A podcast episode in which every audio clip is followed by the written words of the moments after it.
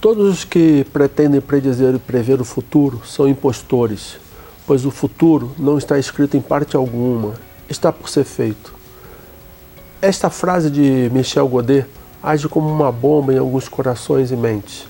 Pessoas religiosas vão discordar, mas fique comigo nesse episódio, sabe por que ele está certo e o que ele diz é alinhado com o postulado por religiões maduras e sóbrias.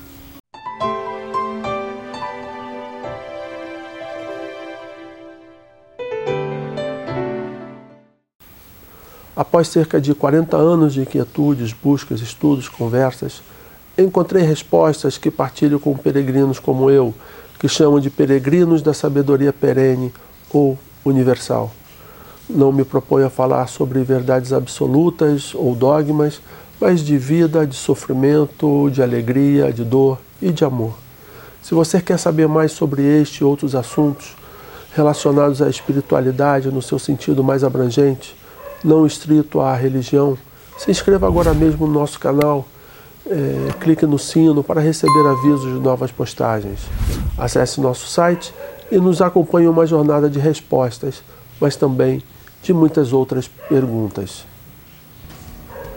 Tentar conhecer o futuro é uma função biológica, ou seja, é uma necessidade ligada ao instinto de sobrevivência.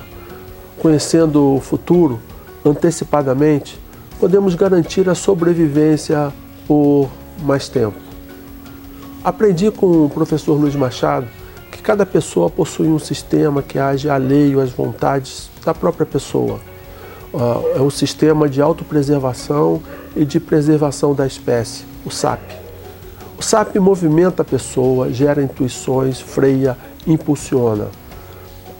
Todo mundo o tem, faz parte da estrutura com que fomos gerados e por esses sistemas nós somos mobilizados.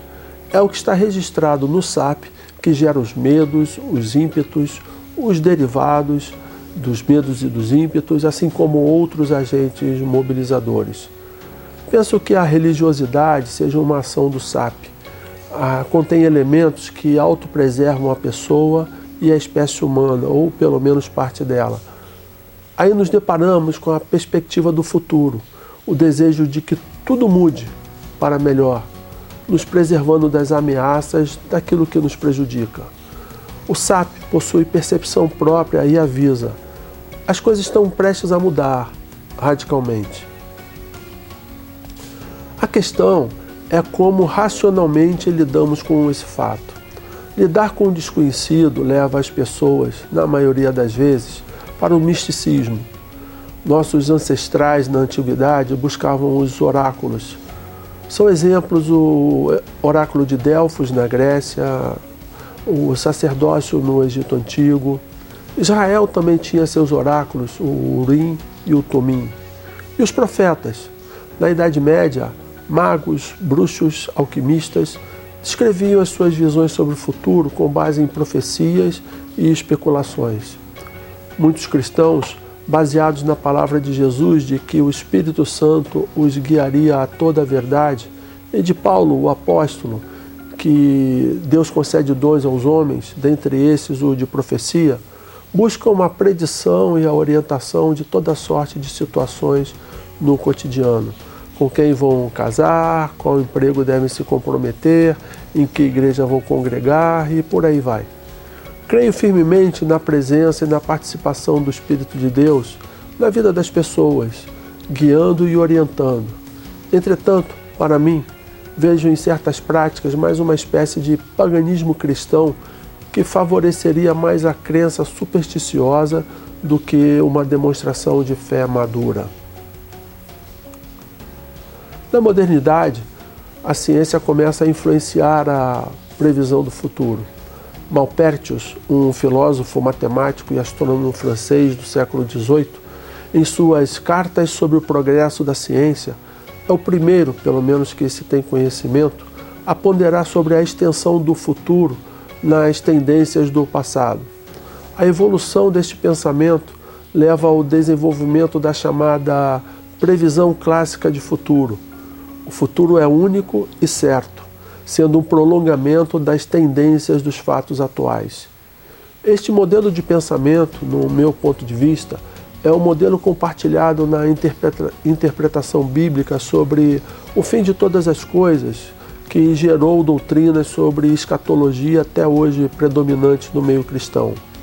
Elas são fatalistas, por isso, alguns dizem: já que não tem jeito, vamos levando a vida da melhor maneira possível, nos afastando do mundo ruim, pois ele já está condenado até que o Cristo venha e destrua este mundo, reinicie tudo com novos céus e nova terra. Particularmente, este pensamento não me faz bem e não encontra eco no meu coração. Creio firmemente em alternativas a ele. O futuro está por ser construído e que cada pessoa deva ser parte ativa na construção do mesmo. O futuro é construído a partir do que fazemos aqui e agora. O futuro não é mais o que era, dizia Paul Valéry. Francis Wolff, em uma matéria intitulada Cidades do Futuro, publicada na imprensa, pergunta: o que é o futuro? Na matéria, ele diz que cada época traduz o futuro conforme sejam as esperanças e angústias dos indivíduos que nessa época vivem. Por exemplo, Brasília, nos anos 1950, foi concebida para carros. Nela, portanto, é difícil encontrar espaços para andar a pé, pois a concepção da cidade privilegiou o transporte mecanizado. É assim que seus idealizadores imaginavam o futuro. Jamais Dar, uma cidade em construção nos Emirados Árabes Unidos, foi concebida como a capital do desenvolvimento sustentável, sem carros, sem emissão de CO2, sem desperdícios. Podemos ser mutáveis em relação ao efêmero, mas em relação à nossa essência, somos permanentes.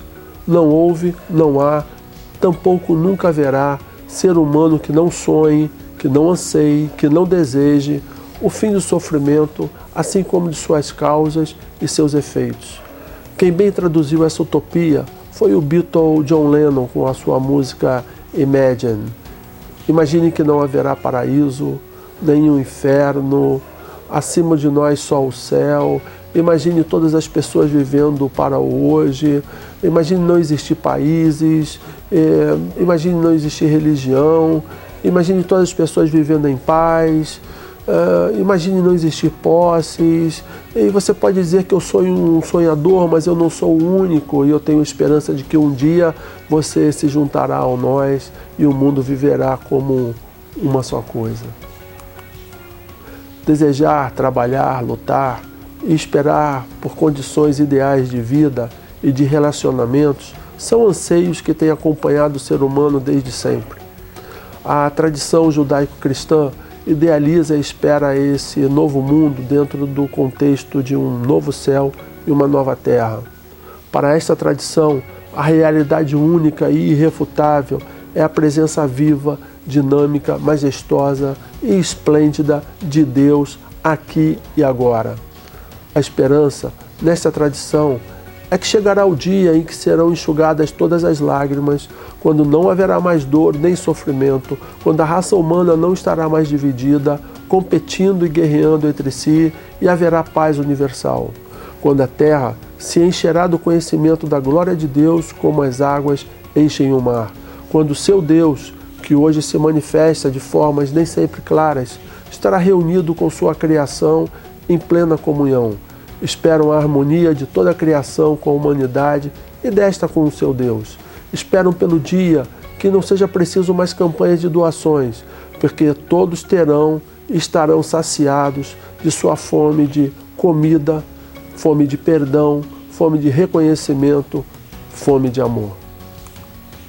É esta esperança de união plena e consumada de céu e terra que tem movido pessoas, geração após geração, no sentido de contribuir para implantar aqui e agora, cada qual em sua época e contexto, os prenúncios que sinalizam essa realidade, ainda por se concretizar de forma plena, mas viva em seus corações e mentes. São pessoas inconformadas, não se conformam e não se acomodam com o engano que é pensar, sentir e viver como se essa presença estivesse distante e inacessível Para elas, o reino de Deus está presente aqui e agora.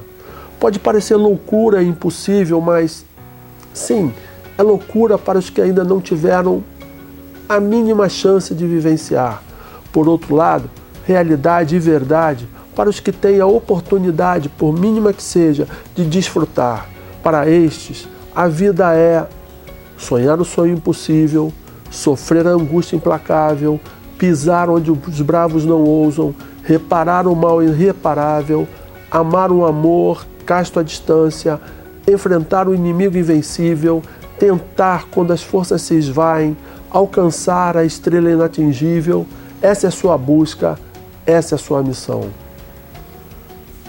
Esses versos é, compõem um trecho de uma das canções do musical O Homem de la Mancha.